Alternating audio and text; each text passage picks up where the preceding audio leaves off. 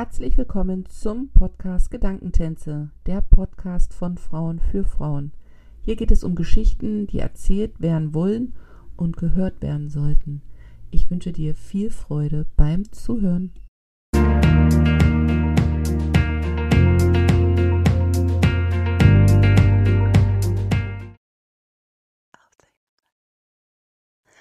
Herzlich willkommen zu einer neuen Folge im Podcast Gedankentänze. Ich freue mich, dass du auch heute wieder mit dabei bist. Heute habe ich einen ganz besonderen Gast. Heute habe ich die Angela Kaiser zu Gast. Angela ist Himmelmalerin oder Himmelsmalerin, das werden wir gleich nochmal besprechen. Das bedeutet auf jeden Fall, sie malt verschiedene Arten des Himmels, je nach Wunsch des Kunden, an die Zimmerdecke. Bevor sie das wurde, also Himmelsmalerin, absolvierte sie ein Designstudium in Potsdam und anschließend arbeitete sie lange Zeit als Bühnenmalerin und Bauleiterin für Musical-Ausstattung. Nun ist sie seit mittlerweile zehn Jahren selbstständig im Bereich Himmelsmalerin und wir wollen heute darüber sprechen, wie es dazu kam, ob sie immer noch Freude dabei hat, den Himmel zu malen und der philosophischen Frage auf den Grund gehen, was kostet denn so ein Himmel? Ich sage schönen guten Morgen, liebe Angela. Hallo, schön, dass ich dabei sein darf. Ich freue mich sehr, dass du zugesagt hast, weil ich das super spannend finde, was du tust und wie du es tust. Bevor wir jetzt aber darauf eingehen, bitte ich dich um deine drei bis fünf Adjektive, damit unsere Zuhörer so eine kleine Verbindung zu dir aufbauen können. Nur Adjektive sind äh, kreativ, empathisch, äh, bunt bzw. farbenfroh, fröhlich. Und ein fünftes fällt mir jetzt gerade gar nicht ein. Einfach. Es ist leicht. Es ist leicht. Einfach und Der leicht. Himmel ist leicht und mit mir ist es leicht. Oh, ja, super schön. War, war das schon immer bei dir so, dass das äh, so leicht gewesen ist oder kam es erst im Laufe des Lebens, sage ich jetzt mal, dass die Leichtigkeit Einzug hielt bei dir? Also insgesamt natürlich schon, wie es bei vielen so ist, dass die Leichtigkeit dann so einzieht, also im Privaten. Im Beruf Himmelmalerei tatsächlich war es von Anfang an leicht. Das hat mich auch sehr verwundert und deswegen habe ich da auch, äh, äh, bin ich da sehr dran geblieben sozusagen und wusste, ähm, dass ich meins gefunden habe, weil es so leicht war. Weil es so leicht war. Ähm, Ja. Heißt es jetzt Himmelmalerin oder Himmelsmalerin? Man kann tatsächlich beides sagen. Also ich habe es auch mal gegoogelt, man kann beides sagen, weil es ist natürlich auch kein Beruf, ne? also nicht wirklich. Ne? Ich habe mir die Berufsbezeichnung ja selber ausgedacht. Und ähm, früher waren das die Hintergrundmaler oder Malerinnen natürlich, Mhm. aber ganz früher waren es natürlich nur Männer leider. Und äh, ja, und dann habe ich es einfach Himmelmalerin genannt, weil ich mich auf Himmelmalerei spezialisiert habe. Sehr cool. Bevor wir jetzt nochmal so darauf eingehen, nochmal den Schwenk davor. Du hast davor eine ganz normal, was ist schon normal, aber du hast einen Beruf erlernt und hast in diesem Beruf gearbeitet und bist dann zu diesem Beruf gekommen, was du jetzt machst. Kannst du da mal einen ganz kurzen Abriss geben für unsere Zuhörer, wie dieser Weg gewesen ist? Ja, also äh, nach dem Studium beziehungsweise parallel zum Studium war ich schon Bauleitung und Projektleitung für Ausstellungsdesign und auch Aufbau der Ausstellungen, auch Konzipierung der Ausstellungen und äh, ja, und das Ganze dann halt als Bau umsetzen in der Biosphäre in Potsdam. Das kennen hier bestimmt einige hier aus der Region. So ein riese, das größte Regenwaldhaus in Deutschland ist das. Und dort äh, haben wir halt für Schüler sozusagen so eine Ausstellung reingebaut und natürlich auch für ältere Leute, aber vor allem für Schüler und Schulklassen, damit die verstehen, wie so die Natur funktioniert und ähm, wie, ja, wie, äh, zu welchen Themen auch immer, aber damit sie lernen, so spielerisch lernen. Ne? Ich bin ja für spielerisch lernen, weil äh, sonst äh, ist es ja äh, recht schwierig, Dinge in den Kopf zu kriegen und wenn man das tut und begreift, also begreifen kommt ja von greifen, dann ist das immer einfacher. Und das war damals in der Biosphäre ein ganz tolles Spielfeld für mich sozusagen, mich zu entdecken und auch äh, auszuprobieren, was man alles machen kann. Und da habe ich äh, jahrelang gearbeitet und bin ich, von da in ein anderes Unternehmen gewechselt, äh, was ähm, an der Biosphäre sozusagen angeschlossen war erst und habe dort auch weiter Ausstellungen gemacht. Und dann bin ich zum Studio Babelsberg gekommen, wurde abgeworben vom Studio Babelsberg hier in, in Potsdam. Das große Art Department, das kennt man auch. Hier sind so zehn Kinofilme, also Hollywood-Filme werden hier ungefähr gedreht pro Jahr. Ähm, also eins der ganz großen Kino, äh, Filmstudios sozusagen in Deutschland und auch weltweit bekannt. Ja, und da war ich für zwei Kinofilme und ähm, dann bin ich weitergezogen sozusagen. Also ich muss ja immer verschiedene Sachen machen. Ich habe auch, also von Ausstellungsdesign, da war ich Stuckatürin zum Beispiel und Bühnenmalerin und Kunstmalerin am äh, Studio Babelsberg. Und von da bin ich dann zum Theater hingekommen, zum Musical, habe My Fair Lady im Admiralspalast gemacht, auch als Bühnenmalerin und auch als äh, zweite Requ Requisiteurin. Und da bin ich mit Requisite in Kontakt gekommen. Und danach war ich irgendwann mal auch Requisitenleitung in der Schweiz für ein Musical. Und dann bin ich äh, zu Cats gekommen, zu Musical Cats. Das war so das Letzte, was ich gemacht habe. Das hat 2010 bis 2013 war ich die Projektleitung für die Dekoration auf der Europatournee von Cats in ja, in Deutschland, Schweiz, Österreich, Luxemburg, in den deutschsprachigen Ländern sozusagen. Und äh, ja, war eine der sechs Projektleiter dort und habe ähm, das Zelt zum Theater gemacht. Da habe ich äh, zum Beispiel nur mit Teppichen und Stoffen gearbeitet und Wegeleitsysteme gemacht und ähm, behindertengerechte Eingänge und so weiter und auch Feuer, äh, ähm, also hier für ähm, Feuer, äh, wie heißt das nochmal? Jetzt weiß ich es nicht mehr, jetzt fällt mir der Begriff. Also äh, Sicherheit in der Hinsicht, dass man halt Wegeleitsystem für die Fluchtwege, genau, mhm. Fluchtwege habe ich auch gemacht und Außengelände und so. Und ähm, ja, das war das letzte so. Und äh, da nebenher kam dann plötzlich die Himmelmalerei auf. Wahnsinn. Also mein kreatives Herz ist ja gerade irgendwie am Hüpfen, wenn du das so erzählst. Und ich selber muss ja aber gestehen, ich habe meine Kreativität jetzt erst so in den letzten Jahren entdeckt. Also ich bin ja sowieso der Meinung, jeder hat das so in sich. Die Frage ist, wird es angetriggert oder nicht? Und ich hatte oh. es eben ganz lange mit Worte. Ich hatte ja auch Bücher geschrieben und so, bevor ich dann eben zu, zu dieser kreativen Malerei gekommen bin. Aber wenn ich deinen Weg jetzt so höre und so vielfältig und so verschieden, war das als Kind bei dir auch so, dass du da schon kreativ unterwegs warst, beziehungsweise wurde das von deinen Eltern auch gefördert? Weil Kreativität ist ja auch was, was gefördert werden muss, damit sich ausleben kann. Ja, genau. Also ich hatte schon als Kind so einen Drang, muss ich sagen. Ich musste halt immer, also erstmal habe ich natürlich gezeichnet, wie, womit alle Kinder angefangen, ne, mhm. mit Farben und Stiften und man kriegt ja leider nur so DIN A4-Blätter vorgelegt als Kind. Kann ich jeden Eltern empfehlen, größer ja. zu denken, den Kindern größere Flächen zu bieten. Ja. Weil als Kind braucht man größere Flächen. Überhaupt äh, die Jungen, seltsamerweise, also nicht die Mädchen, die kommen mit kleineren Flächen besser klar, weil sie feinmotorischer sind sozusagen. Also äh, Jungs brauchen bis zum gewissen Alter, ich weiß es nicht mehr genau, größere Flächen. Das habe ich mhm. mal ähm, weil ich mich sehr mit äh, äh, so Ausstellungsdesign beschäftigt habe. Da habe ich auch meine ähm, Diplomarbeit drüber geschrieben und äh, wie man halt Kinder auch abholt. Mhm. Und das fand ich sehr interessant, weil wenn man denen Fläche gibt, dann freuen die sich natürlich total. Am liebsten würden die natürlich gleich äh, fünf Quadratmeter auf dem Boden voll malen. Ja. und äh, da ist es immer gut, finde ich auch, äh, Kindern einfach so einen Freiraum zu lassen.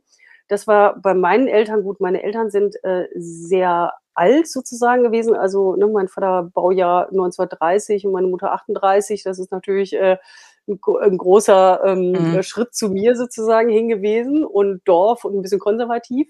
Aber mein Vater war Tischler und Erfinder. Und diesen Erfindergeist habe ich halt äh, mitgekriegt irgendwie sozusagen. Ähm, vielleicht durchs Vorbild, vielleicht als Talent geerbt. Man kann das ja manchmal nicht so ganz auseinanderhalten. Mhm. Aber auf jeden Fall habe ich das Talent geerbt, dass ich zwei rechte Hände habe sozusagen. Ich bin auch Beidhänder und habe äh, mir das aber antrainiert, 20 Jahre lang beidhändisch. Also, weil das ist äh, viel einfacher, weil man, wenn die eine Hand müde wird, kann man die andere nehmen. Wahnsinn, echt? Habe ich ja noch nie gehört. Wieder was gelernt. Ja, man kann sich das antrainieren. Das ist auch fürs Gehirn toll, sich das ja. anzutrainieren, äh, weil äh, außerdem hat man immer die Vorlage der rechten Hand oder der linken, je nachdem, ne, ja. wie man halt sozusagen äh, äh, geboren ist.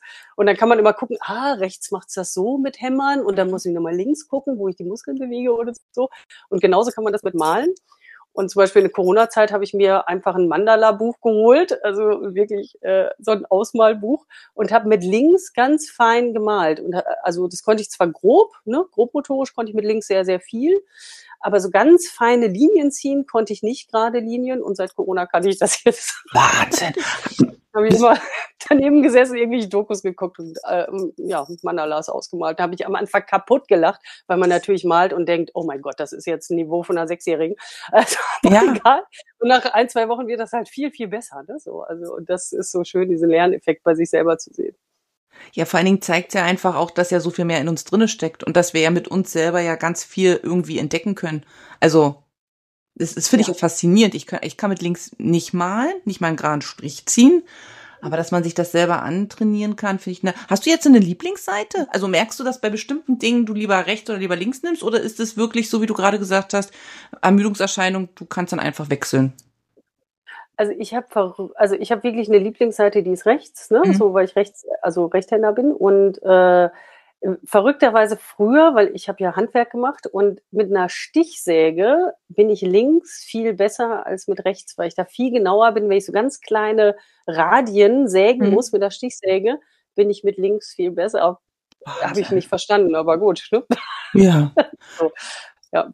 Und heißt das dann, weil du sagst, du hast dann eben auch Handwerk gemacht, dass du mit deinem Vater zusammen in der Werkstatt mit Holz gearbeitet hast und als Tischler macht man ja Dinge so, Tischler, ja, Tisch und so. Also hast du da in dem Bereich auch was gemacht?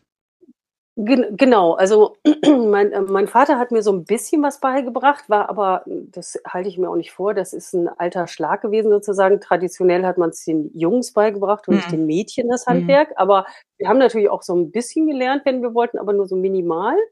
Und den Rest habe ich mir dann autodidaktisch beigebracht, ehrlich gesagt. Weil ich irgendwann mal gemerkt habe, wenn es mir keiner beibringt, ich muss es irgendwie tun. Ich hatte so einen inneren Drang. Und dann habe ich zum Beispiel immer, wenn meine Eltern weggefahren sind, dann habe ich äh, Regale gebaut oder irgendwas gemacht oder auch meinen Teppichboden verlegt bei mir zu Hause. Fanden meine Eltern jetzt nicht unbedingt immer so super damals. muss ich gestehen. Aber diese Sachen liegen auch noch. Okay, das Regal nicht, ne? Also, äh, weil mhm. das war auch nicht so toll gebaut.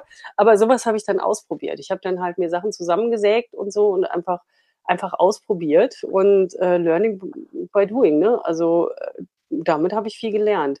Und unterstützt hat er mich im Zeichnen auf jeden Fall. Das fand er ganz toll, weil ich natürlich nach ihm gekommen bin sozusagen. Meine mhm. Mutter hat da ehrlich gesagt nicht so den extremen Sinn für, fand das aber toll, dass ich das konnte.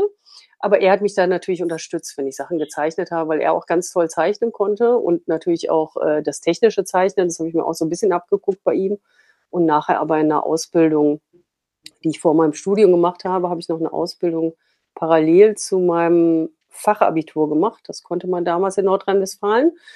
Ähm, und da habe ich unglaublich viel gelernt. Also teilweise fast noch mehr als im, im Studium, muss ich ehrlich gesagt sagen, weil das war so eine tolle Ausbildung damals in Minden. War großartig. Wahnsinn. Toll Lehrer gehabt. Mhm. Ähm, wenn du jetzt so zurückguckst, sagen wir jetzt mal so Teenagerzeit, hat dir das ähm, auch so ein bisschen durch diese Erwachsenen, also gerade Teenager, wo man so mit sich und seinem ganzen Dasein so ein bisschen hadert, also wer mal jugendlich war, weiß, was man da alles so in Frage stellt, aber hat dir da die Kreativität und auch dieses sich selber auszuprobieren auch durch so eine Phase so durchgeholfen oder dann vielleicht auch später dann in den Zwanzigern, wenn dann so die ersten Lebensfragen kommen?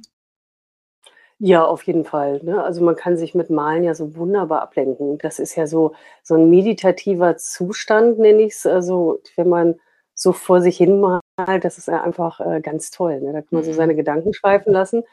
Und, ähm, ich hatte zum Glück relativ wenig Zweifel, in welche Richtung ich gehe beruflich, weil das so sonnenklar war bei Mhm. mir, dass ich unbedingt in Design oder in Innenarchitektur oder Gestaltung rein muss. Ja. Und okay, damals auf dem Dorf wusste ich noch nicht so ganz genau, was es alles gab. Jetzt gibt es so viel, dass man sich auch nicht entscheiden kann, ja. sozusagen. Ne? Also man hat ja immer so ein bisschen Entscheidungsschwierigkeiten, wollte eigentlich Innenarchitektur machen und habe dann erst gestaltungstechnische Assistentin gemacht. Das ist meine Ausbildung. Die kennt fast keiner, nur weil es nee. die fast nirgendwo gibt. Aber da macht man von allem ein bisschen. Ich sage auch immer, ich bin Universaldilettant. Ich kann alles ein bisschen.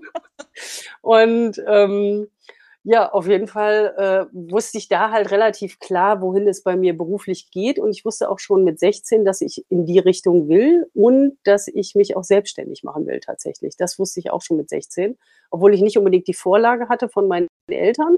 Aber ich wusste, dass ich in dem anderen Angestelltenverhältnis nicht klarkomme. Also das ist, äh, da ziehe ich auch den Hut vor, dass das Menschen können ich kann nicht fünf Tage die Woche von nine to five sozusagen, ne, von neun bis fünf, mhm. den gleichen Job machen, der sich nicht großartig verändert und wo ich keine neuen Herausforderungen habe, das, äh, das würde ich nie hinkriegen. Da würde ich, äh, da würde ich äh, wahnsinnig bei werden, ehrlich gesagt. Und da ziehe ich einen Hut vor, dass das Leute können. Also das bewundere ich, weil das ist überhaupt nicht meins. Ich kann dafür allerdings auch mal ein Wochenende 30 Stunden durcharbeiten habe dann immer noch gute Laune und mhm. finde es toll.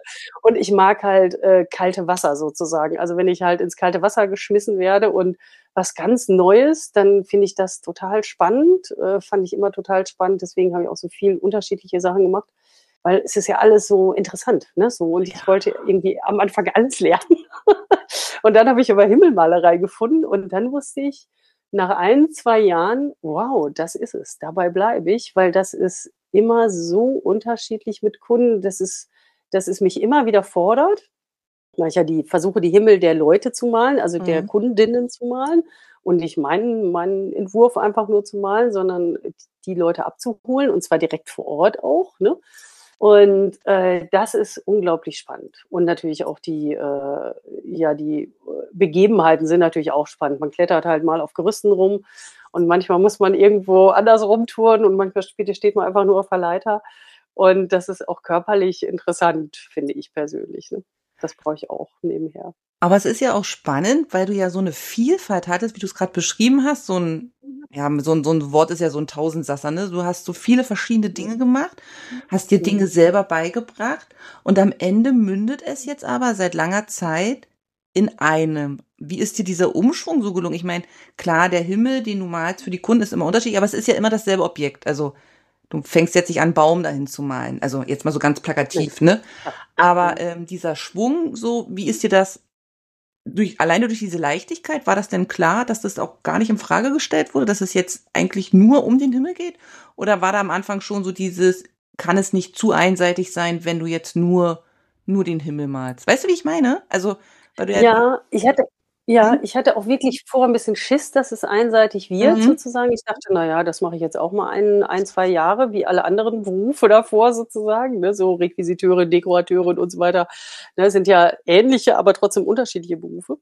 Und, ähm, und ich dachte halt, naja, ich guck mal, das, mach das ein, zwei Jahre und dann schaue ich mal. Und dann habe ich aber gemerkt, durch die, durch wie ich Kunden abholen kann. Also dieses Gespräch mit Kunden, sich empathisch darauf einlassen, mhm. das fand ich eine unglaubliche Bereicherung und eine Vielsa Vielseitigkeit, eine Herausforderung, die ich vorher nicht so hatte, ehrlich gesagt, weil da hat man seine Konzepte gehabt und ähm, musste halt eine Ausstellung bauen, konnte natürlich relativ frei irgendwie bauen und äh, frei entscheiden, aber äh, oder bei oder bei Cats war es natürlich vorgegeben, ne? so und so mhm. muss das mehr oder weniger aussehen.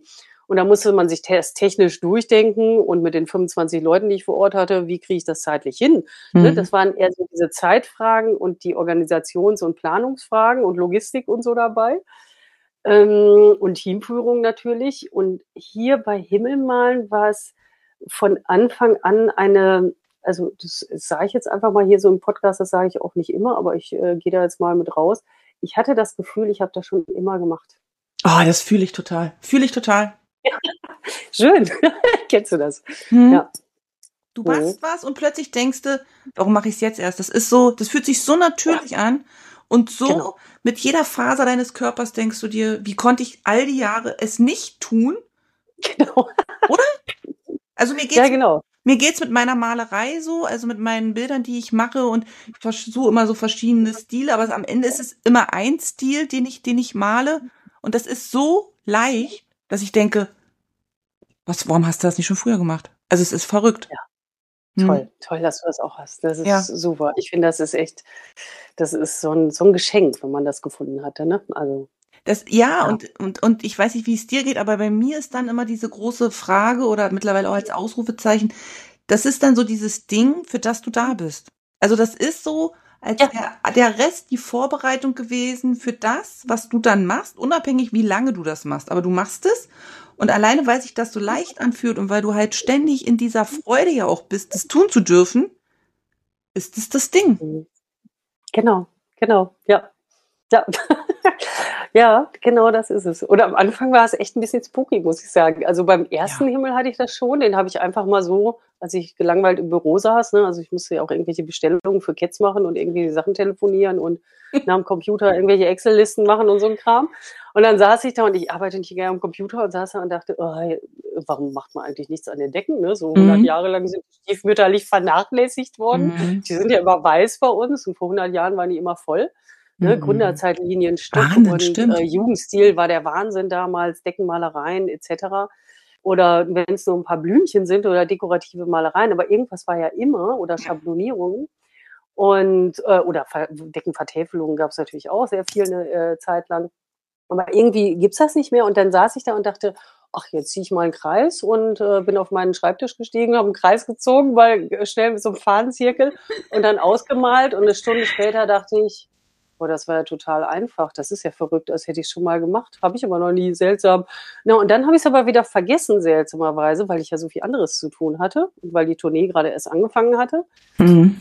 Und dann habe ich ein Jahr später in meinem Schlafzimmer einen Himmel gemalt, weil ich da dachte, ist ja viel pfiffiger als im Büro. Da sehe ich den ja mehr, weil ich ja morgens im Liegen aufwache. Du Pfiffikus, du! Und, ja. und dann habe ich halt ein Oval gemacht, weil ich dachte, oh, das probiere ich jetzt mal aus. Ein Oval, das ist ja komplizierter unter einer Decke als halt ein ganz einfacher Kreis. Und dann habe ich da einen perfekten Verlauf mit einer Rolle reingemalt, was ich auch vorher noch nie gemalt. Ich habe noch nie einen Verlauf gemalt mit einer Rolle. Und da dachte ich, ja, ich probiere das mal. Und eine halbe Stunde später war ich fertig und stand da nur, also nur mit dem Verlauf mhm. fertig, ne? Und stand da und ich weiß auch, wie ich diese Teleskopstange in der Hand hatte mit der Rolle drinne und dachte nur so, hä, warum ist denn das so einfach und warum mhm. kann ich das? So. Mhm. Und da dachte ich wieder, ich habe das doch schon mal gedacht, dass ich das, äh, dass ich äh, das Gefühl hatte, ich habe das schon immer gemacht irgendwie. Ja, und dann dachte ich, ey, jetzt muss ich da dranbleiben. Also da war der Punkt. Ne? Beim zweiten Himmel war so der, der Klick sozusagen. Okay. Ich dachte, oh, das ist, das ist jetzt besonders, weil beim ersten Mal habe ich das gar nicht so als besonders wahrgenommen. Das war einfach nur mal mhm. so dahingepinselt mhm. ne, und fand das leicht und toll und habe auch diesen, diesen spirituellen Gedanken da sozusagen ein bisschen rausgeschoben, weil ich dachte, ach, ne, keine Ahnung. Und beim zweiten Mal dachte ich, oh nee, da, das ist wirklich so. Ne? Also das ist, äh, es fällt mir total leicht. Und sogar, ich habe eine Kirche auch gemalt mit 80 mhm. Quadratmetern. Und sogar bei der Größe, okay, ich habe natürlich früher größere Aufbauten gemacht und so, ich kenne Größe sozusagen. Ich habe jetzt keine Angst vor großen Sachen machen, aber ich stand da auch drin und dachte, ja, ist alles total easy, ne? So, also ich habe nie, wo man so mal Puls kriegt, ne? Wenn du das kennst, so mal mhm. anfängt zu mhm, schwitzen und mhm, denkt so, mhm. oh Scheiße, Scheiße, wie mache ich das jetzt oder so. Das habe ich bei Himmel irgendwie nie. Das ist so eigenartig, ne? Und da dachte ich, wo die Leichtigkeit ist, da ist der Weg. Ja. Ja, ja. fühle ich. Fühle ich. Das ist, aber das ist ja. halt, aber, also, was ich immer noch so, also ich merke das bei mir jetzt so auf meiner Reise, äh, auf meiner kreativen Reise, dass dieses, dieses Vertrauen, dass das erst so kommt, dass, also, dass es A leicht sein darf, dass es B was Besonderes ist, was ich eben kreiere und C, dass es auch Menschen gibt, die das wollen. Also das ist ja, das war, ich weiß nicht, wie das bei dir war, das kannst du ja gleich mal erzählen, aber das ist ja so dieses, also ich weiß noch, wo ich meine erste Ausstellung gegeben habe letztes Jahr mit fünf Bildern, da hatte eine, eine Freundin gesagt, du kommst jetzt mal mit, nimm mal fünf Bilder mit, wir stellen die hier mal aus. Und ich so, oh, oh, oh, oh, ne, so. Und dann habe ich die da hingestellt und dann habe ich mich dann weit weggestellt, weil ich dachte, dann wenn irgendeiner sagt, die Bilder sind nicht gut, dann kann ich selber ja auch sagen, ich bin nur Zuschauer, ne? Hab mir einen Kaffee genommen. Ja. Ja. Und dann habe ich mich da hingestellt so und dann sind die, oh ja, und, hm, und es ist interessant. Und da waren die ersten Bilder, die ich mit Kaffee gemalt habe, weil ich ja teilweise mit Kaffee eben male. Und, mhm. und dann habe ich mich dann so rausgetraut aus meiner dunklen Ecke und so, und ja, wissen Sie, wie das gemalt hat? Und ich so, hm, ja, das bin ich. Und erst so in diesem Gespräch, und ich habe das, ich weiß noch, das war so unwirklich, so dieses, du machst was, für dich ist es total leicht, das fühlt sich total natürlich an. Man feiert seine eigenen Sachen, weil man die auch cool findet. Aber wenn von außen jemand kommt und dann sagt, wow, also wie war es bei dir beim ersten Himmel für, für einen externen Kunden zum Beispiel? Das ist, also für mich war das zum Beispiel eben jetzt mit dieser Ausstellung so das erste Mal, bin total zittrig nach Hause gefahren und habe dann alles aufgeschrieben, damit ich sage, okay, waren wirklich Leute da, die das gut finden. Hm. Ja, genau, genau. Ich hatte den ersten Kunden erst nach ähm, also ich habe parallel zu Cats, also zu, äh, zu meinem, meiner Projektleitertätigkeit da und Bauleitertätigkeit, habe ich für Freunde gemalt. Da habe ich 2013 hatte ich die Idee, dass ich dachte, Ende 2013 so, mhm. ich, ich fange jetzt an, Himmel zu malen. Also äh, da habe ich, Quatsch, da habe ich den Entschluss getroffen und da, da, bin ich nach außen gegangen. Aber Anfang oder Mitte 2013, wo noch die Tournee lief, da habe ich Freunde gefragt und gesagt, ich muss bei euch malen und sehen, ob ich das kann. Weil da mhm. konnte ich noch mhm. gar nicht in die Öffentlichkeit gehen, weil ich mich nicht einschätzen konnte, weil das ja. ist ja auch, es gibt ja fast keine Himmelmaler. Mhm. Ja. Und deswegen kann man sich nicht vergleichen. Das ist ganz schwierig.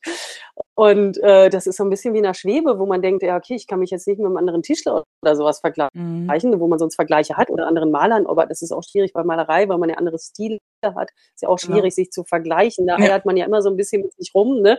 Und hat Zweifel und so. Das mhm. gehört ja eigentlich zu allen Kreativen dazu. Und dann habe ich äh, wirklich ähm, meinen Freundeskreis gefragt, meinen engen Freundeskreis 2013 und habe alle gefragt, willst du einen Himmel von mir haben? Denk dir irgendwas Kompliziertes aus, muss nur das Material bezahlen, gib mir irgendwie 30 bis 50 Euro irgendwie so, ne, mit mhm. Anfahrt, also hier oben natürlich in Potsdam möglichst. Ne? Und alle haben Ja gesagt, nur einer nicht. Aber alle haben Ja gesagt, wo ich dachte, schon dachte, oh, das ist toll. Ne? Das ja. machen sie nicht mir zur Nettigkeit, weil ich habe die ja nicht gefragt, ob sie eine tolle neue Blumenvase von mir mhm. designt haben wollen, die sie sich hinstellen und dann danach wieder in den Schrank stellen können. Ne? Wenn sie, wenn sie keine Lust mehr drauf haben, sondern so ein Himmel ist ja da. Ne? Genau. So, hängst du ja auch nicht ab, wie eine Wandmalerei, da könntest du ja auch noch abhängen oder ja. sowas.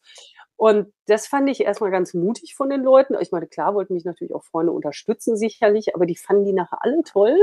Und dann habe ich durch diese Reflexion gemerkt, ob ich die abholen konnte ob ich das realisieren konnte, was die sich vorgestellt haben. Und äh, das fand ich total spannend. Das war so mein, mein, mein, mein Lern, äh, ja, meine Lernbaustellen sozusagen. Und dann bin ich erst in die Öffentlichkeit. Weil ich musste erstmal safe sein für mich, muss mhm. ich sagen. Also ich musste mhm. erstmal sehen, kann ich das überhaupt? Und äh, überhaupt Kunden beraten auch und sie so abholen. Mhm. Ja, und dann bin ich Ende 2013 war dann ein Punkt, wo ich dachte, okay, und jetzt go. Ne? Mhm. Ja. Wahnsinn. Und ähm, war von Anfang an 100 Aus, Ausbeute da oder ist es so, nee. wie man das so kennt? Man fängt dann mal an und dann, ja. Ja, nee, überhaupt nicht. Also, also der Anfang, also da muss ich auch sagen, ich habe so ein bisschen, dadurch, dass ich ja schon so viele große Sachen gemacht habe, so viel gemacht habe, dachte ich so ganz, ganz cool mal so, ach, naja, brauchst du so ein, zwei Jahre, um dir das Ganze beizubringen, ne? so verschiedene Tricks und so mhm. weiter. Und dann bist du bestimmt erfolgreich. Ne? So. Ich habe mir so ein, zwei Jahre gegeben, dachte ich mir, ne? Und bin auch zum Arbeitsamt hingegangen und habe gesagt, ich muss das erstmal lernen. Ne? So, ich muss ja erstmal verschiedene Techniken mir nochmal beibringen und mhm. ausprobieren und so weiter. Und halt noch mehr mit Freunden ausprobieren. Natürlich, da gab es dann schon ein paar kleinere Aufträge nebenher, aber ähm, dachte halt so, nach zwei Jahren bin ich total erfolgreich und äh, mich kennen ganz viele Leute. Mhm. Und dann habe ich in den zwei Jahren gemerkt, äh, nee, weil es kennt niemand Himmelmaler. Mhm. Das ist ja mein größtes Problem. Es kennt niemand den Beruf. Ja. Und somit googelt da niemand nach. Es sucht keiner nach. Und das ist wie Angebot und Nachfrage. Wenn man ja. halt kein, äh, ne, wenn man das Angebot nicht kennt, gibt es natürlich auch keine Nachfrage, weil alle kennen das nur aus irgendwelchen Schlössern und so und äh, mhm. äh, irgendwelchen großen Gutshäusern aber und Kirchen, aber ansonsten gibt es ja in Privathäusern jetzt wenig Deckenmalerei, sage ich mal. Also außer in alten Häusern, mhm. wenn man äh, das Glück hat, so ein tolles äh, denkmalgeschütztes Haus zu haben. Ne? Aber ansonsten gibt's das ja nicht und deswegen kommen die Leute nicht auf die Idee. Und dann habe ich erstmal gemerkt, was das für eine Hürde ist, das publik zu machen, dass es sowas gibt, dass es sowas wie mich auch gibt, dass ich, dass ich Himmel male weil es sind unter zehn Leute in Deutschland ungefähr, die also diese Größenordnung machen, mhm. sage ich mal. Ne? Also jetzt die nicht zwei, drei Himmel gemalt haben, sondern wirklich mehr als zehn oder so und halt auch ein paar auf der Internetseite haben und auch mehr als zehn Quadratmeter sozusagen schaffen. Also auch, was weiß ich, 50 Quadratmeter Himmel oder so haben. Da sind wirklich nur höchstens zehn, zehn Leute oder acht. Und die meisten sind in Süddeutschland, weil da gab's die tollen barocken Kirchen. Das war das Einflussgebiet mhm. damals noch von Norditalien. Das ja. ist eigentlich so, ne, also ein unglaublicher kreative, kreativer Bereich da immer noch. Und dann hieß es ja Lüftelmalerei auch so ein bisschen. Ne? Also ist natürlich auch vorne an Hausfassaden Lüftelmalerei. Und äh, da gibt es die mehr Leute als im Norden. Da sind wir so zu zweit oder zu dritt. Aber war das für dich dann in diesem ganzen Prozess ähm, das, die schwierigere Hürde, das nach außen zu tragen, als es dann im Endeffekt zu machen? Also wirklich Klinken, ja. ich weiß nicht, Klinken putzen vielleicht auch zu sagen, hier bin ich, ja. ich kann das und ich weiß, mhm. dass es in ihrem Haus privat oder nicht privat gut aussehen würde. Also dieses Vermarkten, ja. kann man das so nennen? Vermarkten, ne? Genau, genau, genau. Auch diese Akquise machen, das war echt das, äh, ist es teilweise immer noch. Also jetzt spricht sich das natürlich immer mehr rum, so. Mhm muss ich sagen. Ne? Und ich will jetzt mehr in Potsdam sein und nicht mehr so viel rumfahren. Äh, also ich meine, ich bin zwar überall im deutschsprachigen Raum unterwegs, äh, aber ich möchte auch viel in Potsdam gerade sein, weil ich früher so viel rumgefahren bin und versuche das hier auszubauen in der Region Potsdam-Berlin. Und äh, das, da mache ich jetzt auch gerade wieder richtig Akquise. Und ich habe halt gemerkt, ich komme schnell in Zeitungen rein, klar, mhm. weil, weil es so außergewöhnlich ist und weil zum Glück Himmel auch sehr fotogen sind. Das ist mhm. hervorragend. Ne? Ich mache ja. jetzt nicht irgendwas, was, was man nicht fotografieren kann oder so, oder was nicht gut aussieht auf Fotos. Und dann hatte ich so, ich hatte äh, seit 2013 oder Ende 2013 oder Anfang 2014 hatte ich bestimmt 20, 30 Zeitungsartikel und dachte, naja, das muss ich ja mal langsam rumsprechen. Mhm. Und dann dachte ich, ja, immer noch nicht so richtig, ne? Ist ja phänomenal. Und ähm, es spricht sich eher von Kunde zu Kunde dann äh, weiter, aber da ist natürlich nicht jeder sich bei sich vorstellen kann oder haben möchte, weil sie die meisten können sich auch Bilder nicht vorstellen, so richtig ja. in ihrem Raum. Das, ja. Also die meisten haben ja schon eine Riesenhürde, eine farbige Wand zu machen, was ich auch verstehen kann, ne, so. Und welche Farbe passt zu mir und überhaupt und nachher ist das zu doll und ja. von kleinen Karten sich das auszusuchen, dann an eine Wand zu machen, finde ich auch einen großen Schritt. Also das kann, also ich kann mir sehr gut Farben vorstellen, aber diese kleinen Farbkärtchen fand ich immer viel zu, viel zu klein, ne? Und habe auch vorher ja schon Räume gemalt für Leute, also Farben kann ich direkt anmixen.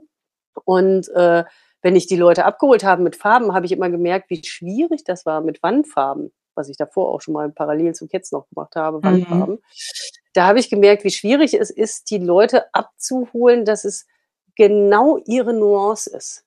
Weil da malt man zwei, drei Farbtöne nebeneinander und dann merkt man nämlich, welchen man schöner findet. Wenn man nämlich nur einen hat, dann weiß man gar nicht, ob man den jetzt wirklich schön findet oder nicht. Man braucht einen Vergleich, ne? damit ja. man weiß, oh ja, der ist schöner als der andere oder der fühlt sich besser für mich ja. an. Ne, das ist ja alles eine Emotion. Farben ja. sind Emotionen. Ja, auf jeden und Fall. dann diese Nuancen genau zu treffen und die Leute abzuholen, das hat mir immer total Spaß gemacht, weil ich das so in den Augen der Leute sehe, ob, ob die jetzt, ob ich das getroffen habe oder nicht, oder ob die jetzt glücklich sind oder nicht. Und ich möchte ja immer, dass die Leute total strahlen und glücklich sind und äh, mir auch nachher sagen, dass es etwa genauso schön ist, wie sie es sich vorgestellt haben, oder schöner. Das ist so das, was ich nachher hören möchte. Ansonsten male ich weiter, weil ich das brauche. Ich male so lange, bis sie hier fröhlich sind. Ja, also ich versuche die natürlich ganz entspannt abzuholen. Ne? Ich bin ja jetzt nicht übergriffig oder so. Aber obwohl ich am Anfang auch teilweise ein bisschen, ich war ein also ich bin Perfektionist und am Anfang habe ich damit Leute genervt, weil ich dann einfach mal einmal bei Kunden eine Wand nochmal gestrichen. Also habe ich auch gesagt, sie brauchen das nicht bezahlen, das muss ich machen, weil ich kann die nicht so sein lassen. Und die fanden das total in Ordnung, die Wand. Und ich habe die dann nochmal übergemalt, weil ich halt äh, dachte, nee, da okay. sind zwei kleine Stellen drin und das kriege ich nicht hin jetzt gerade. Ne? Das muss ich nochmal mal. Das mache ich jetzt nicht mehr. Nee, jetzt nicht mehr. Aber sag mal, weil, das ist auch nicht nett. weil du das ja. gerade so sagst, du bist ja sozusagen der Übersetzer der Farben, der in den Menschen schlummert, so würde ich das jetzt mal po poetisch ausdrücken. Oh, schön. Und ähm, weil du ja selber auch gesagt hast, bunt ist eine Eigenschaft von dir. Glaubst du, dass, um jetzt mal ganz plakativ zu philosophieren, dass die Menschen vergessen haben, wie bunt geht, dass, dass wir viel zu sehr in Schwarz-Weiß denken. Also wenn ich jetzt zum Beispiel an meine Kindheit denke, äh, meine Eltern hatten auch bunte Wände, aber die waren braun. Also braun war bunt so, ne? Also ich glaube, das war schon mutiger wie andere, die nur weiße Wände hatten, aber ich glaube, viele, viel, es ist eben auch so nicht, nicht, also ich war nie in einem Haus, wo es bunt ist. Bei uns zum Beispiel ist auch bunt, alleine dadurch, dass ich überall meine Bilder habe, dass überall Farbe ist, ist oh. unser so bunt, aber ich glaube, dass so die Generation vor uns das gar nicht so, das war gar keine Option, glaube ich. Weißt du, wie ich meine? Und dann kommt, ja. kommst, kommst du und du bist bunt vom, vom Wesen her und du, du bist der Übersetzer dieser Farben. Und ich glaube, dass sich viele dann auch erstmal damit überhaupt auseinandersetzen müssen, weil jede Farbe ja auch, oh. wie du sagst, eine Emotion ist, man verbindet was miteinander. Also glaubst du wirklich, dass, dass die Generation vor uns vielleicht nicht so bunt waren und, und das sich jetzt verändert und dass eben diese Übersetzer wie dich braucht? Ich glaube schon, ja, in der Hinsicht, dass es wirklich die Generation vorher recht farblos war, weil die, die hatten ja auch, ich meine, das war auch äh, Nachkriegsgeneration mhm. etc., die hatten andere, die hatten andere Aufgaben sozusagen ja. und ja. andere Probleme und erstmal äh, äh, Besitz aufbauen und so weiter und für die Kinder, ne, dass sie es besser haben und so. Ne? Mhm. Und ähm, Farben sind ja nicht nur eine emotionale Spiegelung von einem, sondern die beeinflussen einen ja auch. Ja. Und ähm, andere Länder, also alles Richtung Süden, ne, überhaupt die ganzen Südländer, okay, die haben natürlich die Ockerabbaugebiete da schon seit dem Mittelalter gehabt, somit ne, haben die da eh mehr Farben sozusagen als wir, ne, so Richtung Provence oder äh, äh, Toskana, ne, so die Richtung, die haben ja alle so Ockertöne mhm. und Terracotta und Terra di Siena und so weiter. Die hatten das schon in die Wiege gelegt gekriegt, weil die halt da so großartige bunte Felsen hatten, dass das da mehr mhm. im Alltag, glaube ich, war als bei uns. Mhm. Ähm, Im Norden, sage ich jetzt mal, wo hier nicht so viele Abbaugebiete, hier gibt's Kasseler Braun und so ein Kram, aber halt nicht so richtig knallige bunte Töne. Und äh, ich glaube halt äh, durch dieses, äh, früher waren ja Kalkfarben, also man hat geweißt, ne, sozusagen. Ja. Und weiß war ja so eine Reinheit auch. Ja. Ähm, man denkt auch, dass weiße Wände, äh, weiße Räume äh, am größten wirken. Ich glaube, das hat auch teilweise was mit dieser Größe zu tun. Sorry. Und äh, das äh, stimmt aber nicht unbedingt, dass weiße Räume am größten wirken. Das ist auch interessant. Da gibt es auch noch andere Farben, die größer wirken. Mhm. Aber ich glaube, dass das einfach von, von Materialien erstmal bei uns kam. Also einmal grundlegend, also es ist meine Theorie, ne, habe ich jetzt mhm. nicht äh, jetzt super nachrecherchiert, ne, geschichtlich. Aber auf jeden Fall farbpsychologisch ist es interessant. Damit habe ich mich dann nämlich sehr beschäftigt in, in, äh, in, in den ganzen Jahren der Himmelmalerei. Ähm, wir werden nämlich nie das Land der Revolution werden, weil wir in weißen Wänden wohnen. Weil wenn man sich eine Wand weiß gestrichen hat, neu weiß gestrichen hat, wenn dann jemand reinkommt, sagt jemand höchstens ein Besucher oder Besucherin, oh, hast du neu gestrichen? Aber es fragt einen niemand, du, warum hast du weiß gestrichen? Das stimmt.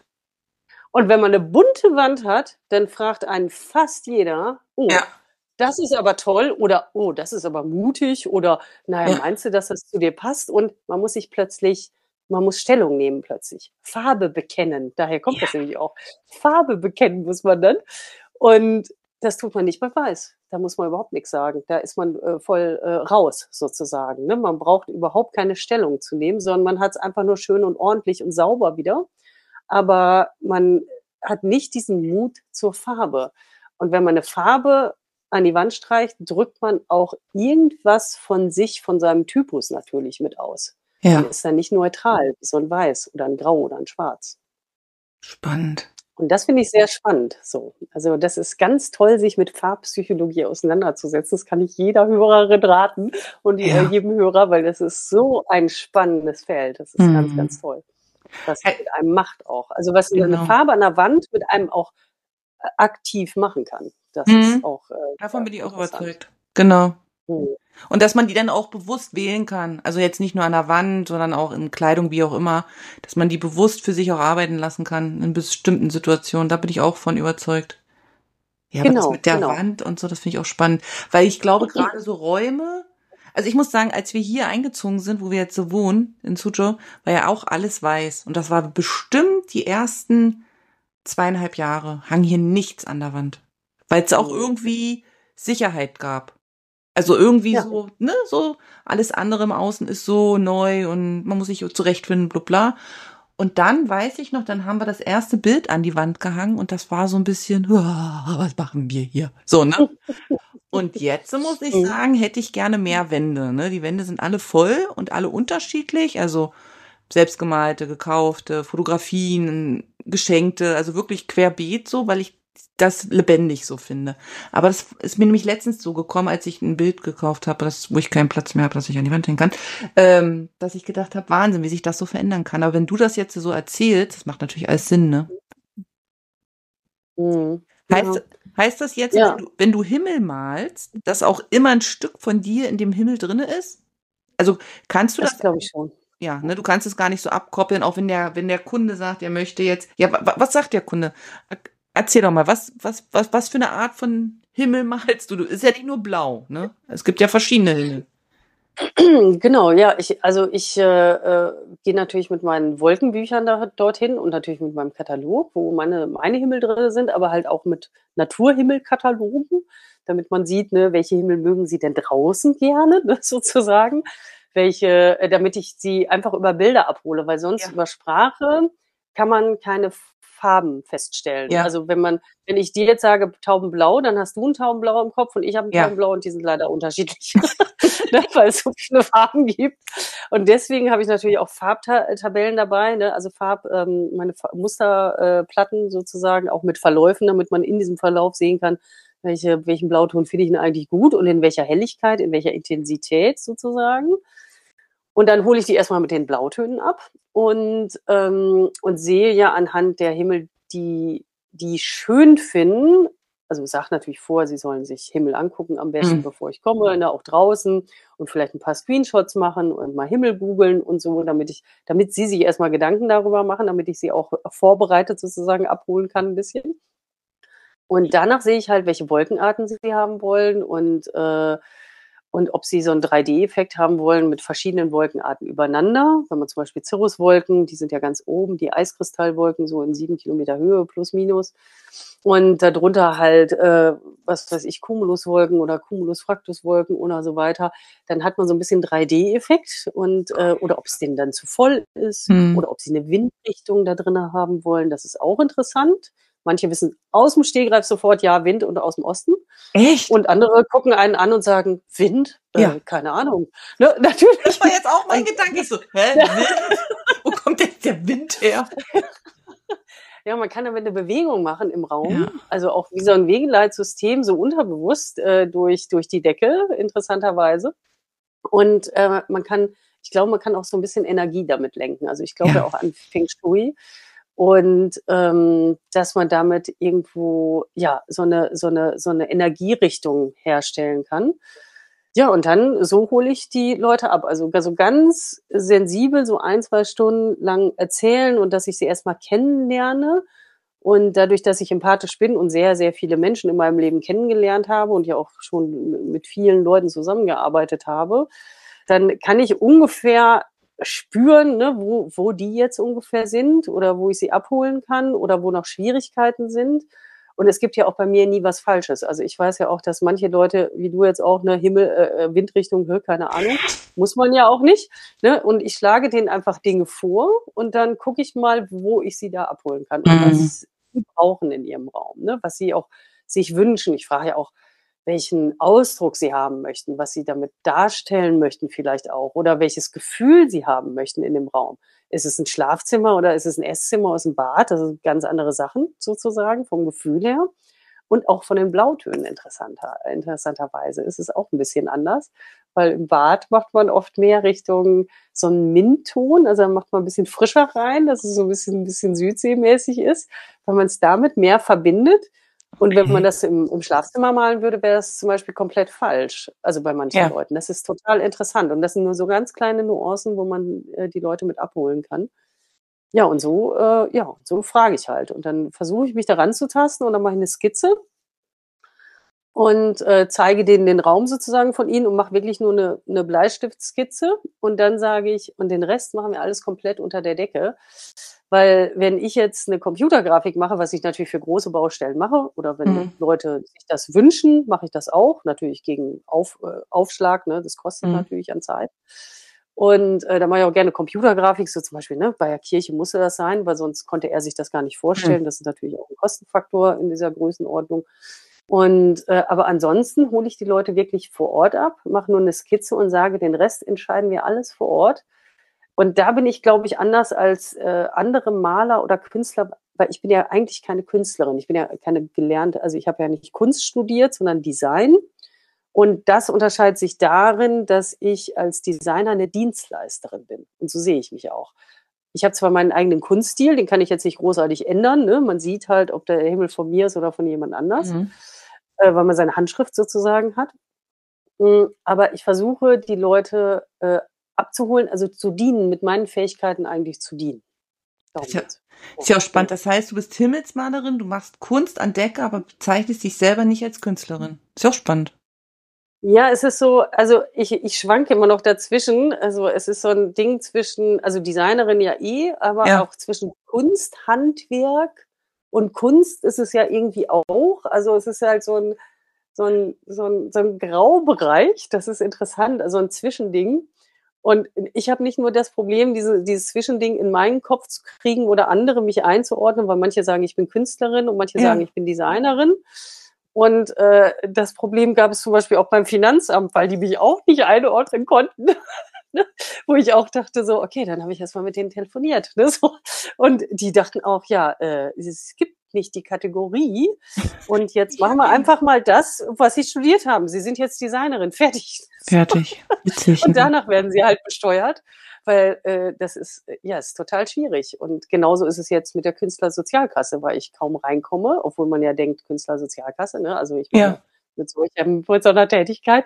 Aber da ist auch gerade genau so eine Hürde, weil die mich nicht einordnen können so richtig. Und äh, ja, und das ist schwierig. Ne? Also manchmal gibt es da halt so dieses Kunst und Design, da gibt es halt sehr äh, eine Stufe manchmal zwischen. Ne? Überhaupt, wenn es um Rechnungswesen und so weiter geht äh, oder in Verbände zu kommen, da ist die Stufe dann und dann wird's äh, schwierig. Ja. Ähm, ich habe jetzt noch, glaube ich, zwei, drei Fragen. Pass auf. Also meine erste Frage ist, es ist ja sehr körperlich und ich habe ja die eine Reportage auch gesehen, ähm, die man mit dir oder über dich mit dir gemacht hat. Du arbeitest ja über den Kopf. Ja. Also ich kann mir ja vieles vorstellen, aber ich kann mir nicht vorstellen, den ganzen Tag über Kopf zu arbeiten. Ähm, ja, also das kann man ja auch nicht üben. Du kannst ja nicht vorher sagen, ich gehe in den Turnverein und mache mal hier über Kopfarbeit, vielleicht brauche ich es mir irgendwann.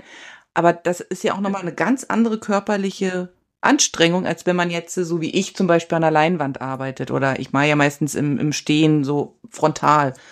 Ähm, ja, ja. Merkst, merkst du, dass das, das einfach eine ganz andere haptische Ablauf ist, als würdest du anders malen oder anders tätig sein? Ja, das ist natürlich es ist anstrengender, das stimmt. Mhm. Also, ist halt anders anstrengend, sage ich mal. Ähm, da muss ich sagen, ich habe davor schon gemerkt, dass ich gut unter der Decke arbeiten kann, warum auch immer. Okay. Ja, also nachher habe ich auch gedacht, vielleicht äh, habe ich das auch in die Wiege gelegt gekriegt. Vielleicht ist das zufällig gerade bei mir, dass ich, ich kriege fast nie Muskelkater in den Armen. Ja obwohl ich nicht mal einen Klimmzug machen kann. Also so hänge ich an der Klimmzugstange. Ich habe hier eine so zum Aushängen ne, und Strecken und so weiter und durchdehnen und natürlich, dass die Schultern sich äh, vernünftig strecken, das ist ja ganz wichtig. Ähm, aber ich, ich kann keinen einzigen Klimmzug, ne? Also es ist, ist einfach so. Aber ich kriege auch keinen Muskelkater. Ich kann wirklich drei Wochen durchmalen und kriege keinen Muskelkater in den Armen oder in den Schultern. Das finde ich ganz eigenartig. Ne? Also so, äh, das habe ich relativ schnell, also schon zehn Jahre fast vor Himmelmalen festgestellt dass ich unter der Decke total super bin, eine Engelsgeduld habe, auch mit Abklebearbeiten und Genauigkeit, wo andere immer denken, oh, ich muss die Arme wieder runternehmen, ne? oh, ich kann nicht mehr und wieder hoch. Ne? Ja, da kann ja. ich, ich kann acht Stunden die Arme oben lassen, sozusagen. Wahnsinn. Und habe damit kein Problem. Und äh, da glaube ich, das ist einfach physiologisch ein Zufall bei mir oder wie auch immer, ne, dass das äh, so gut funktioniert, dass ich da äh, ja so wenig Probleme habe. Dann mache ich aber um mich, äh, ne, also ich muss mich ein bisschen trainieren tatsächlich, weil sonst wird das recht schwierig werden auf lange Sicht mit der Halswirbelsäule. Okay. Mit der Halswirbelsäule ist das ein Problem. Äh, da habe ich auch schon so ein bisschen, also meinte auch meine Ärztin, ne, da muss ich sehr aufpassen jetzt, ne, dass es da schon mal schön gerade stehen und so weiter. Okay. Und dass man mehr aus dem Brustbereich sich rausdehnt ne, und nicht nur über den Hals. Mhm. Und ich versuche halt auch möglichst wenig direkt über mir zu arbeiten, sondern eher neben mir an der Decke. Okay und nicht direkt da drüber, sondern so weit unter der Decke zu stehen, wie es geht mit dem Kopf. Ja. Ähm, weil man dann halt nicht diesen, diesen ganz fiesen Winkel hat, den auch zum Beispiel TÜV-Prüfer haben. Die haben auch immer Halswirbelsäulenprobleme, weil die immer unter den Autos herlaufen müssen, nach oben gucken müssen. Und genau das Problem haben die halt exakt auch. Ne? Und deswegen, ich kann das ja ein bisschen äh, variieren, weil ich dann halt neben mir malen kann, sozusagen, von okay. der Seite aus und äh, mache aber Yoga und Dehnübungen und habe einen Kopfstandstuhl und da stehe ich auch manchmal drin und dass ich die Hals Halswirbelsäule ja. aushänge und habe einen super Physiotherapeuten, oh, den Frederik. Sehr gut. Ja, äh, den brauche ich auch, da bin ich morgen wieder. Aber das zeigt eben auch, dass so eine Arbeit, die so von außen so leicht ist oder scheinbar, ne? Ähm, dass das eben auch eine ganz arge körperliche Arbeit eben ist. Und ich habe eben in dieser Reportage das gesehen und bei mir ist sofort der Nacken angesprungen. Ich habe das nur gesehen, habe sofort Nacken gekriegt. Ich bin ja eh so nackenempfindlich.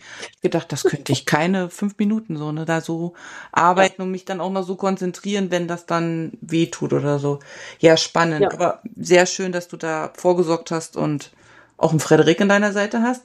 Und ja. dann würde ich jetzt gerne das Gespräch mit der Anfangsfrage äh, abschließen. Und die, die, also unsere Podcast-Folge hat ja die Frage, was kostet der Himmel? Und ich würde die gerne in dem Rahmen stellen, was kostet der Himmel? Was hat es dich gekostet, diesen Traum am Ende durchzuhalten, auch wenn du am Anfang festgestellt hast, du kennst das, für dich ist das ganz normal, aber die Umgebung jetzt nicht so und man sich ja erst so Schritt für Schritt dahin arbeitet, wo du ja jetzt stehst mit deinem Bekanntheitsgrad. Also was hat's dich gekostet, an dem Traum dran zu bleiben?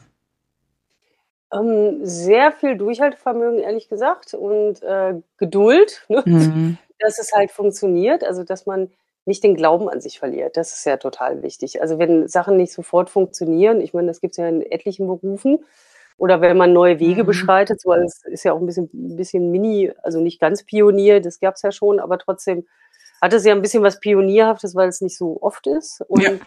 äh, weil man sich dann ja auch leider nicht vergleichen kann, auch kaum mit jemandem reden kann, weil äh, mit wem? Ne? Mhm. und ähm, dieses Durchhaltevermögen, den Glauben an sich, das, das hat mir viel Zeit und auch wirklich viel Energie gekostet, muss ich sagen. Ähm, ich hatte aber ganz tolle Unterstützung, also durch Freunde und so, die auch gesagt haben, also äh, super, ne, weitermachen. Und ich habe auch innerlich, wusste ich, dass ich weitermachen muss, so vom Gefühl mhm. her. Und äh, das war eigentlich, ja, das ist das Größte gewesen, dieses Durchhaltevermögen und einfach durchhalten, weil ich, weil ich konnte ja vor vier Jahren eigentlich schon fast genauso gut malen wie jetzt oder vor fünf Jahren. Mhm. Dann kam natürlich Corona, das war auch Durchhaltevermögen, ne? Da ja. einfach mal natürlich äh, auch zum Arbeitsamt gegangen, weil äh, keine Aufträge und so weiter. Mhm. Und naja, ich bin selber lungenkrank und deswegen, also äh, dachte ich auch, äh, das lasse ich mal lieber im ersten Jahr, ne? So. Ja. Hatte ich auch ein bisschen äh, sehr großen Respekt, sage ich mal, am Anfang vor dieser neuen Krankheit. Ist ja auch ganz äh, äh pfiffig, da Respekt zu haben und ja. nicht gleich nach draußen zu gehen, wenn man schon eine Vorbelastung, eine krasse hatte da. Aber äh, dieses, das ist es, diesen Glauben an sich nicht zu verlieren. Das kann ich echt jedem sagen, wenn man innerlich das Gefühl hat, man muss das tun, einfach dranbleiben, weil irgendwann wird es äh, werden. Mhm. Gut Ding will Weile haben. Ach, das hast du schön gesagt. Es gibt auf jeden Fall sehr viel Mut für alle, die auch uns jetzt zugehört haben und im kreativen Bereich tätig sind, weil zwischendrin verliert man, glaube ich, einfach so ein bisschen die Geduld, wenn man einfach sich den Erfolg, die Sichtbarkeit, was auch immer, mhm. wünscht. Und äh, manches braucht dann aber. Man kann aber auch nicht dran ziehen. Es geht dann auch nicht schneller, wenn man dran zieht. Es dauert, wie es dauert eben auch, ne? Genau. Genau. Und, und manchmal ist die Zeit einfach so, oder manchmal ist es vielleicht auch, man ist vor der Zeit, das kann man auch äh, manchmal sagen, dass man ja. denkt, man ist zu, zu früh gewesen, ein paar Jahre zu früh. Ne? Es ist ja auch immer, Erfolg hängt ja auch mit Timing zusammen. Das stimmt. Und ähm, das habe ich am Anfang gar nicht gesagt, das ist ja auch noch wichtig zu sagen, ich arbeite ja nur mit Naturfarben. Ach. Äh, schon seit 2007 arbeite ich nur mit Naturfarben, mit Pigmenten auch, mit, also äh, ähm, mit ähm, künstlich erzeugten Steinen äh, okay. sind das. Das sind die knalligsten und aber auch Erdpigmenten und so. Ja. Und äh, weil die nicht giftig sind, weil, wie gesagt, ich bin lungenkrank und dann habe ich halt relativ schnell erkannt, äh, mit anderen Farben kann ich gar nicht arbeiten. Ne? Kann ich auch jedem empfehlen, keine normalen Baumarktfarben zu nehmen, sondern immer schön in den Naturbaustoffladen reinzugehen. Das ist viel gesünder für einen selber. Ja. Auch wenn die Farben wasserlöslich sind, man glaubt gar nicht, was da alles drin ist. Und die sind halt viel langlebiger und so weiter. Und ich habe dann, ähm, äh, jetzt bin ich vom, jetzt bin ich von der Frage abgeschliffen. Jetzt habe ich einen Faden verloren. was hattest du gesagt? Es ging einfach nur ums, ums, ums Durchhalten und um. Ich habe jetzt gelauscht mit den Farben. Was war der Anfang? Genau. Ja, weiß ich nicht mehr. Aber auf jeden Fall Naturfarben sind ganz toll. In der Hinsicht, damit habe ich halt gearbeitet und dann dieses Lernen. Nee, vor seiner Zeit. Wir waren bei vor deiner Ach so, Zeit. genau, genau, genau. Just in time war ich nämlich nicht. Ich war nämlich just before time sozusagen, weil 2007 habe ich mit Naturfarben angefangen und 2010 habe ich immer noch gemerkt, ich muss es jedem erklären, wenn ich Naturfarben nehmen will. Da hatte ich ja mhm. noch Wände nur gemalt sozusagen und dachte echt jedes Mal, das kann ja wohl nicht wahr sein, dass ich jedes Mal das erklären muss.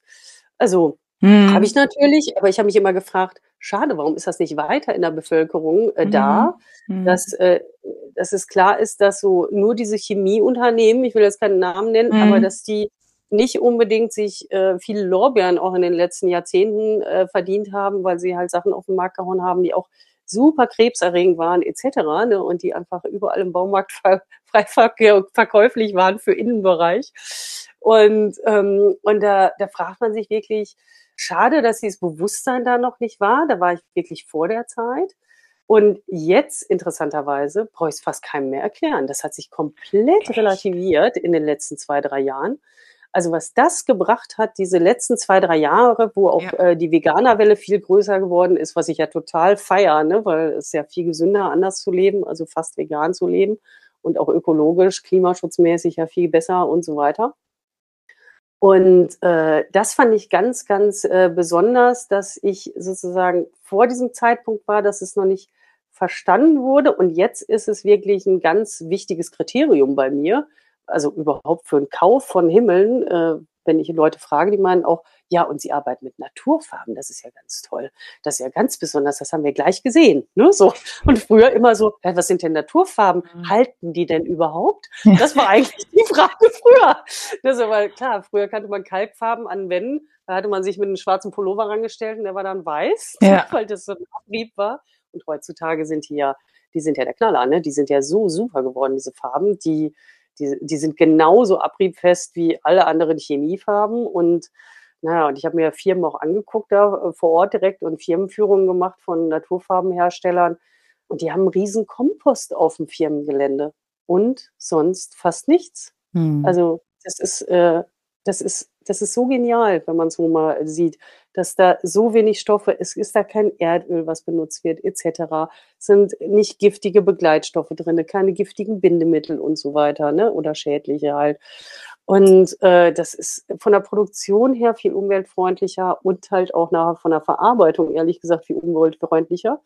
Und theoretisch dürfte ich meine Farben sogar auf den Kompost kippen, aber Ach. das darf man in Deutschland leider nicht. Aber in Österreich, da haben sie es erlaubt aber hier darf man es noch nicht. Aber, aber theoretisch sind die kompostierbar, meine ganzen Sachen. Wahnsinn. Das zeigt auf jeden Fall auch, dass das Bewusstsein für Umwelt, für Gesundheit, für Nachhaltigkeit, dass das ja auch einfach zugenommen hat und dass, wenn man dann natürlich so wie du da ein bisschen voraus ist der Zeit, ich meine, das kriegt man dann, ja, kriegt man dann nicht so mit oder man denkt sich, man ist jetzt irgendwie anders, ja. Aber das ist so schön, wie du das so schön beschreibst, dass man eben wirklich auch, gerade wenn man in dem kreativen Bereich arbeiten will und Geld verdienen will damit, dass man eben durchhalten muss und verschiedene Dinge ausprobieren muss und ja, dieses innere Feuer einfach, ne, nicht, nicht mhm. umsonst da ist, so dieses super schön. Genau. Ja. Und was ich auch noch sagen möchte, weil das habe ich vorhin gar nicht erwähnt, das finde ich aber auch wichtig, äh, äh, um auch so eine Hemmschwelle da äh, für manche Leute äh, äh, wieder wegzunehmen, weil mhm. ich bin am Anfang zum Arbeitsamt hingegangen. Also mhm. das äh, äh, trauen sich ja viele Leute nicht zu sagen, weil man immer denkt, oh Gott, ne, ich schäme mich dafür, dass ich beim Arbeitsamt war oder so. Ich schäme mich dafür gar nicht. Ich nee. finde es äh, toll, dass es sowas gibt in, genau. diesem, in diesem Staat, muss man sagen. Also ja. gibt es ja auch nicht überall diese Freiheit Richtig. zu haben. Und ich bin da hingegangen, habe gesagt, hier, ich will Himmelmalerin werden und ich brauche jetzt ein, zwei Jahre, damit ich halt ein Portfolio machen kann. Ich muss ja Bilder haben, mhm. ich muss ja malen, damit ich Bilder habe bei Freunden und so. Hab denen das auch gesagt, ich kriege dafür gerade nichts, ich mache es nur so.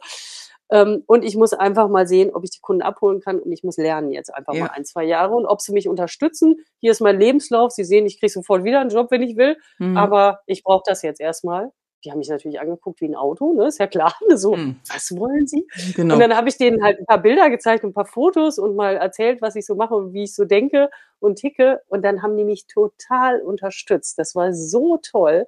Die haben sogar Zeitungsartikel von mir im Arbeitsamt ausgehängt, was voll süß oh. war. Meine, dadurch habe ich natürlich keine Kunden gekriegt, aber ich fand das so schön. Die haben sich so für mich gefreut.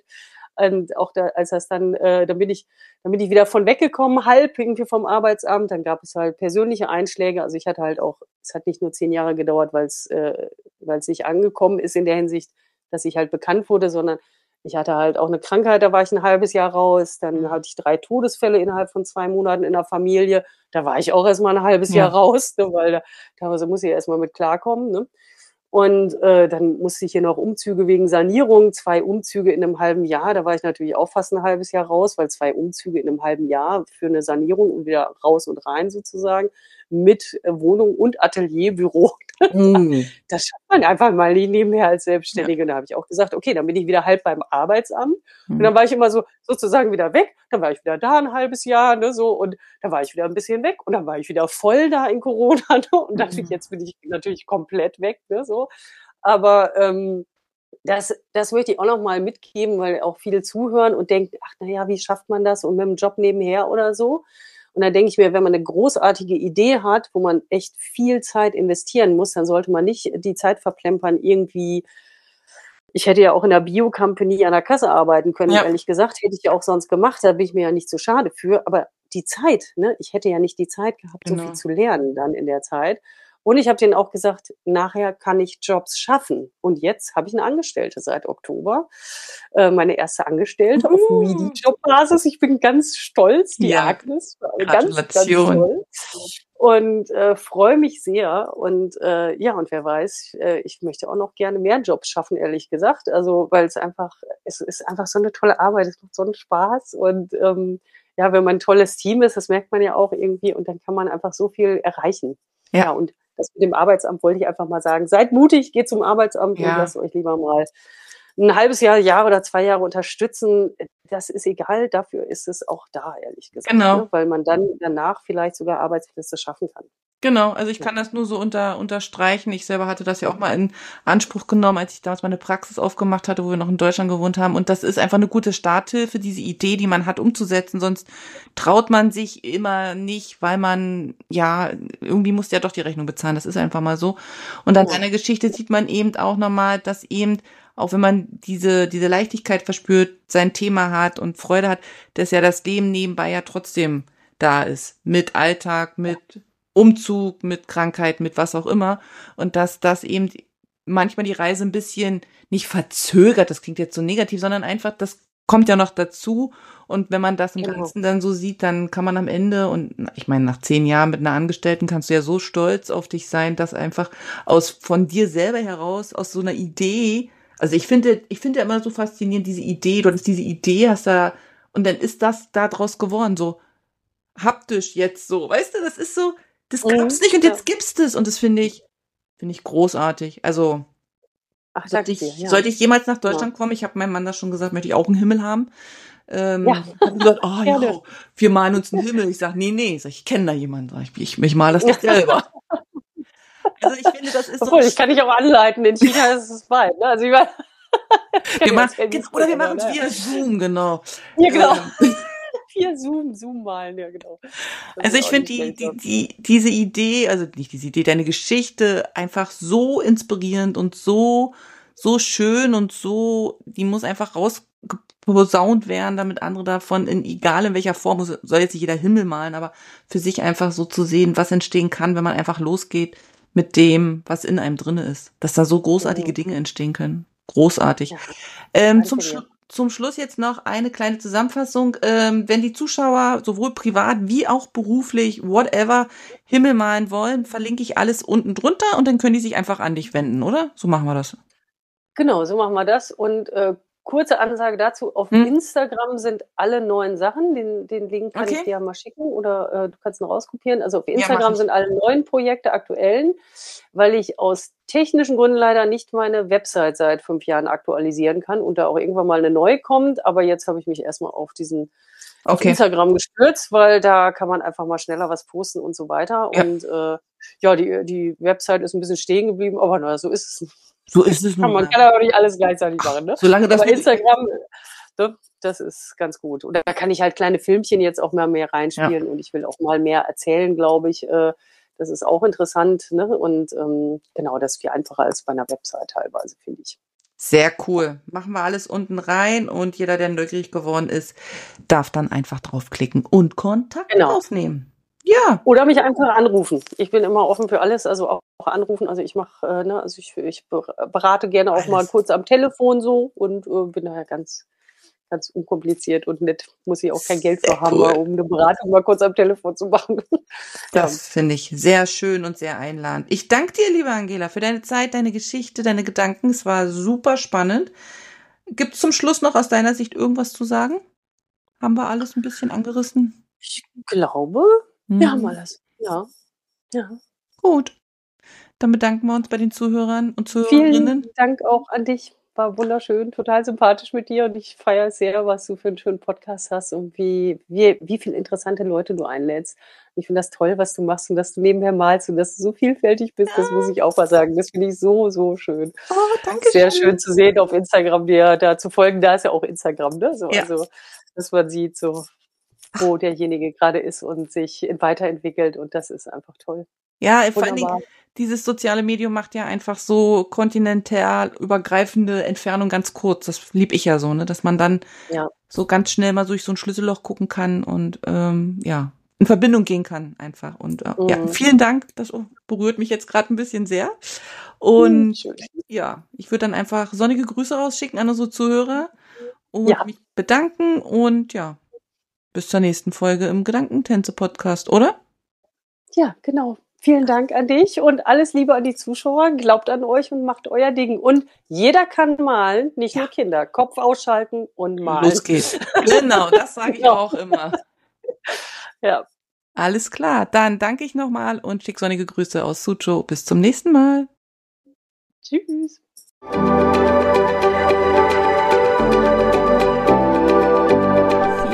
Dass du heute mit dabei warst. Ich hoffe, du hattest eine gute Zeit hier und ich freue mich, wenn du den Podcast abonnierst, kommentierst und weiterempfiehlst.